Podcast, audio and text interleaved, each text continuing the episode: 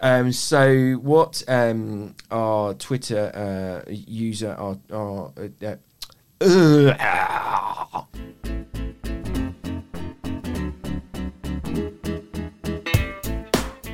Hello, everyone. My name is Simon Hunter. I'm the editor of the English edition of El País, and this is. ¿Qué? A podcast from El País that tries to explain to our beloved English speaking audience the finer points of what is happening in Spain right now. Whether you're a Hispanophile who can't get enough of everything that's happening on the Iberian Peninsula, or a migrant who has chosen to make a home on these shores, we are here for you. Cuenta con nosotros. So sit back, relax, and let us break down anything that you see about Spain that makes you say, what exactly is the subjunctive again? As usual, I'm here with my colleague from the English edition, Melissa Kitson.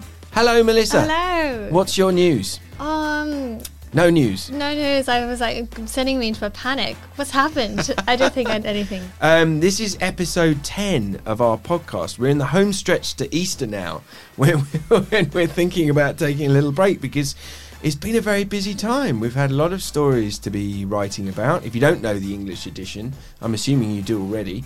We kind of uh, take, you know, the best Spanish stories and features, we strip them down, put them back together, add loads of context, try and explain them all to our readers. We've got the elections coming up, uh, general election on April the 28th, so lots to do before then. And then in May, of course, we've got the regional and the local polls too.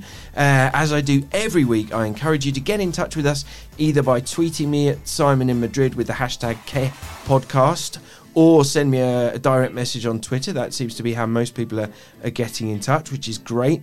Or you can email English edition at elpais.es. Now, since we started this podcast, I've been banging on about our American audience. We've got more uh, readers in the United States than anywhere else. Um, mostly, it seems to be due to a, an article that we ran about the Netflix series Narcos.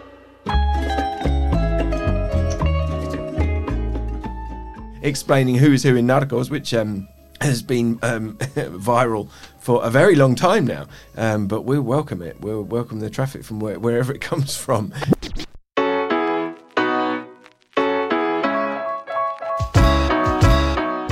We've had some great feedback uh, from the United States. I've been saying, tell us where you're listening from and why you're interested. And I got a tweet from Alfonso Garballo, um, who says he's listening from Middletown, Delaware, in the USA. He says he has family deep in the Navarre province of Spain and he visits often. What a great podcast, says Alfonso. Thank you very much, Alfonso.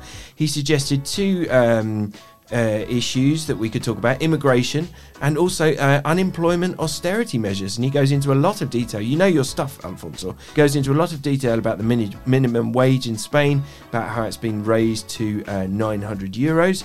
Uh, he says critics say uh, a higher minimum wage is the last thing these economies need. How are young professional people finding jobs? Uh, and in what industry? So that's a great topic, which I think we'll come back to. How are young professional people finding jobs? Uh, mostly moving abroad, I think. Mm. that's certainly been the way it's been going in recent years. Um, I think it's fair to say that things are, are, picking up in Spain, have been picking up in recent years. So that's very positive because it's it's very it's great. I mean, it's great experience as you know we would mm-hmm. attest to go and live abroad in another country and work abroad. But very sad if you have to go and do it out of uh, out of necessity. Uh, and then we got another lovely email from Jerry Str- Strobel, Strobel, Strobelli, Strobel, um, who's in Anchorage, Alaska. Um, he addresses it to Simone Hunter. That's my feminine alter ego. Simone Hunter and your staff at El País. This is just a short note to express my appreciation for your work. I read El País in English about once a week to keep up on what is happening in your wonderful country. I am an old retired American who is fortunate to be able to walk on the Camino de Santiago. That's the uh, Saint. Oh, what's it called in English? The or so many. Oh, the Way of St. James. Thank you. That oh, was I was just looking. Thank you, Veronica. Yes, the Way of St. James is the Camino de Santiago. This is a wonderful experience. Your country and its people are great. Thank you for sharing news about it that, that I can read and understand in English. Isn't it lovely to get this kind of feedback for when El País in English used to be a. Uh, a just a print edition, and we never would have you know got this kind of reach to so many different readers all around the world. And now Chris Thompson has been in touch. He sent me a few messages since we started doing the podcast. In fact, one night we had quite a memorable exchange just as I was getting into bed at Saturday on Saturday night. He was I don't know what you were doing on Saturday night, um, texting me Chris Thompson, but you were obviously um, very into your Spanish news, and I was. Um, uh, sufficiently into my Spanish news to respond to you as well. So, we were talking about political correctness in Spain last week, or the the, the lack thereof. Um, Chris says that uh, no Spanish person ever says Chinese without pulling the skin at the side of their eyes to make their eyes Chinese. Now, that might be a bit of a generalization, Chris, but uh, there is a, a, kernel of truth in there. Melissa, I don't know if you know this story, this was before your time in Spain, but in 2008, uh, ahead of the Beijing Olympics, the Spanish basketball team posed for a photo. no. yeah. And they did that gesture. And I mean, you know, the Spanish basketball team has. Sorry, someone is banging outside. We're in a new studio, I should point out. But before we started, Veronica said, please do point out we are right in the middle of the newsroom because there might be a bit more noise. So apologies for the banging. It might be a Chinese person trying to get in to say, um, yes, I agree with what is that noise? Oh my god. A few moments later. The banging is over. The banging, right, we've, we've sorted out the banging. Yes, so uh, that may be, Chris, a bit of a generalisation, but it certainly got the national basketball team in trouble a few years ago. At the 2008 Beijing Olympics, the Spanish basketball team posed for a photo doing that Chinese eyes gesture. Por supuesto, en ningún momento hemos querido ofender a nadie. Eh, sobre todo además sabiendo que la marca patrocina una marca china, patrocina la federación desde hace dos años. Y... I mean, they've got, you know, NBA star Pau Gasol on the team. You'd think he'd know better after all the years he spent in the in the US. Um, and then, uh, to, as a response to this tweet, uh, a Twitter user called Candice replied to Chris, and she said, "This is really interesting. As an Australian-born Chinese living in Madrid, I have called people out on this. Instead of apologies, I'm accused of being too sensitive." Uh, which is really interesting. Some first-hand um, experience there of this of this kind of uh, political incorrectness um, that we were talking about. Then she kind of, I think she's picking me up here on what I was saying last week. Uh, uh, she says racism as uh, open quotes not sufficiently frowned upon close quote because of open quote cultural differences close quote is a gross understatement when movies like this are still being released in 2019 by Warner Brothers disgusting and absolutely tone deaf in its release over Chinese New Year. Now she's talking about, and she included this trailer. No sé cómo no se nos ha ocurrido venir antes. Qué pasada, macho. Um, for a movie that I hadn't heard of, this Spanish movie called Perdiendo el Este, which is literally losing the East. It's a play on words of um, Perdiendo el Norte, which was a, um, a film, and that is a Perdiendo el Norte is an expression which means to lose your way. It's literally losing the North. And this trailer is unbelievable. It's a Spanish movie. It's a bit like that. It looks like it's kind of in the vein of that uh, Eight Basque Surnames, uh-huh. Ocho Apellidos Vascos, which was this smash hit Spanish movie. Um, but this this this film, Perdiendo el Este, it's just the trailer is chock full of racist jokes. That you know they do the one the, the, um, the one of the Spanish characters is looking at uh, you know a book of like a lineup, like a police lineup, you know, to try and find a criminal. ¿Cómo vamos a reconocer si parecen todos iguales? Y en este país cómo jugáis al quién es quién. And he's and he makes the joke about, oh, but they all look the same. How do you ever catch any criminals in this country? And then another character says, oh, that girl's been making eyes at me. Lleva toda la noche poniéndote ojito. And his friend says to him, Es China. Oh no, you idiot, she's Chinese. It's like, oh my god, I don't know anything about this film. It's got some big names in it though. I don't know if it's going to be a big release, but my goodness, I mean, as Candice points out, what about you know, talk about tone deaf, uh, you know, uh, in this day and age. Let's see if there's any. Um, any repercussions um, from from from from this movie? We'll keep an eye on that. Candice also went on to talk about a story that we ran on Friday about the New Zealand terrorist um, attacker. Um, I thought this was really interesting. Uh, there was an image, um, as you know, everyone knows, this guy live streamed um, his own terrorist attack on the two mosques in New Zealand, and there was an image of the um, rifle magazines that, um, he, he, used in the attack, and he daubed all these names of um, far right figures on them in, in white paint. Um, you know, people responsible for mass murders, and among these names was the name of uh, Josue Estebanez, um, who again, Melissa, I don't think you'd heard this story. We were talking about this last week. It was before before your time in Spain, but this was in 2007. Cogió él, y yo por instintiva, teniendo miedo de que se me lanzaran todas esas personas que me están acorralando, encima están armadas, pues la apuñalé. Estebanez killed uh, a 16-year-old leftist activist, Carlos Palomino, on a metro train in Madrid. Ya hay sentencia para Josué Estebanez. Estaba hablando ahí en el juicio por el asesinato de Carlos Palomino. Porque Estebanez was a, well, probably still is, uh, a neo-Nazi. He was on his way to an anti-immigration demonstration uh, in Madrid. And when the train pulled, that he was on the metro train, uh, he was on pulled into Legazpi metro station. He saw a group of counter protesters uh, on the platform. Um, they got onto the train. Carlos Palomino noticed that uh, Estebanez was wearing a sweatshirt with a, a, a, logo that was associated with the, the far right on it and kind of just pointed it out and said, what's this? And just immediately Estebanez um, stabbed um, Palomino and there was a kind of, you know, massive scuffle ensued. Um, in the in the CCTV footage, he was seen doing Estebanez was seen doing um, Nazi salutes. And um, tragically, Carlos Palomino died uh, minutes afterwards, uh, after he'd been stabbed. Um, so, I mean, it's not an obscure story in Spain, but it's a fairly obscure story internationally, and uh, quite bizarre that this um, attacker would have that painted on his uh, on his weapon. So what Candice was saying was, um, you know, related to this story, in light of this link to Christchurch, how do Spaniards view the rise of nationalism and anti-immigration rhetoric by Vox and in Spain in general? Now we've discussed this, we've spoken about Vox in previous podcasts. I would say that uh, some of this rhetoric is really quite sadly taking root. We ran a, a really interesting story on Monday of this week which you can find on our website, about how Vox is really f- focusing on using WhatsApp as its key campaign tool rather than Facebook, rather than Twitter.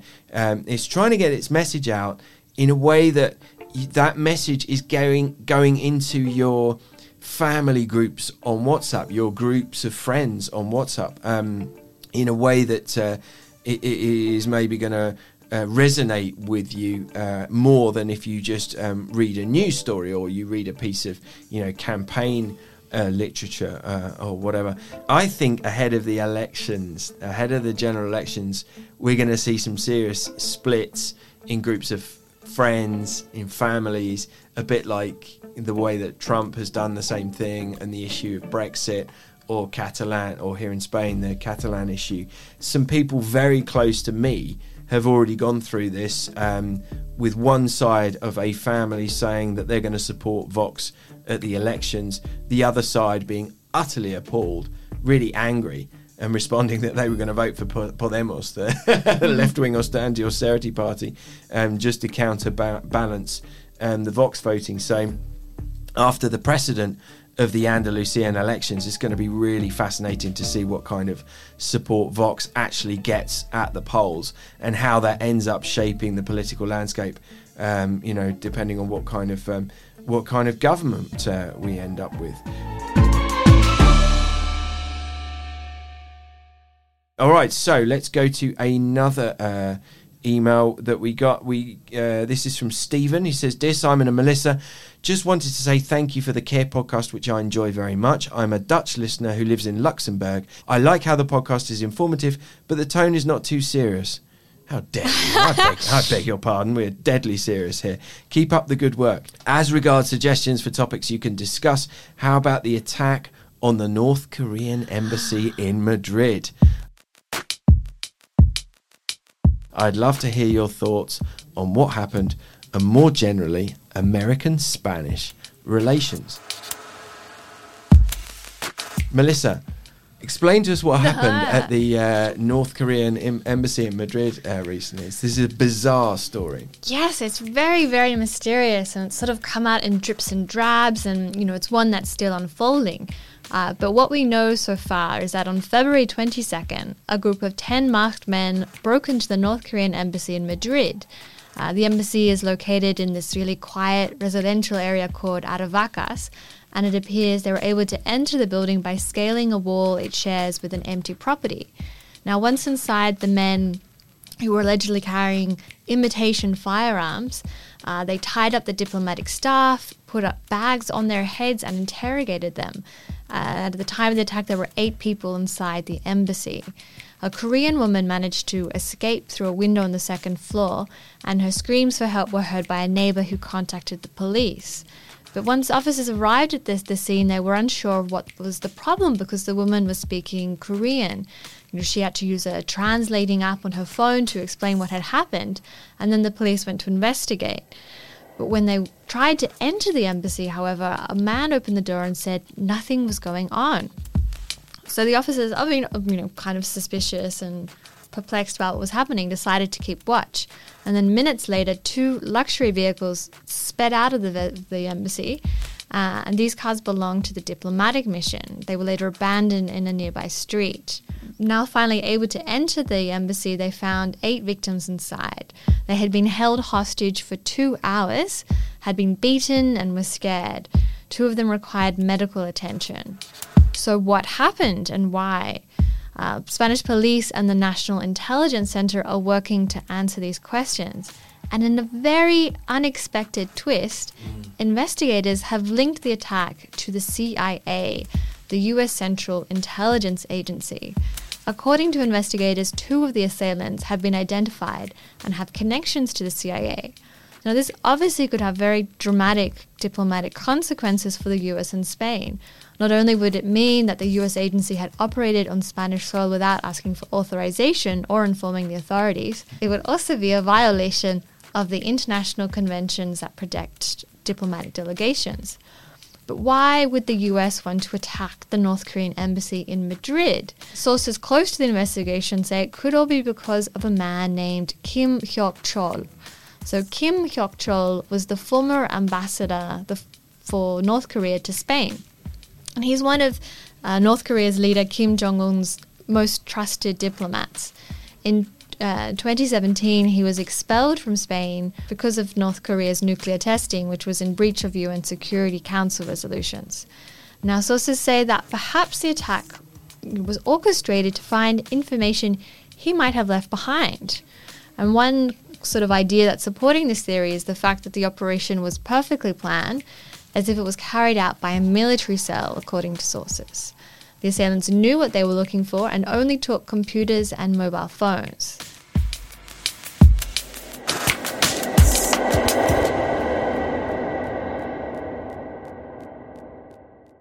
This big revelation came out almost a week ago, but there's been no news since. So the CIA has denied any involvement, but government sources say their response was unconvincing. Mm. Now, when this when this story broke, I said to you, this is either going to come to mm. absolutely nothing. We'll never hear about it again.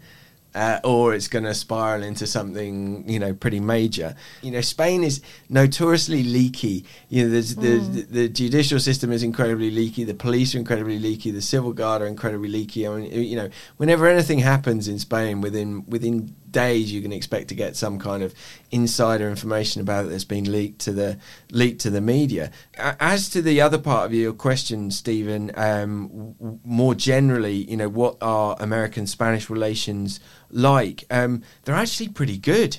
I mean, you know, obviously. Prime Minister Pedro Sanchez, he only came into power last June.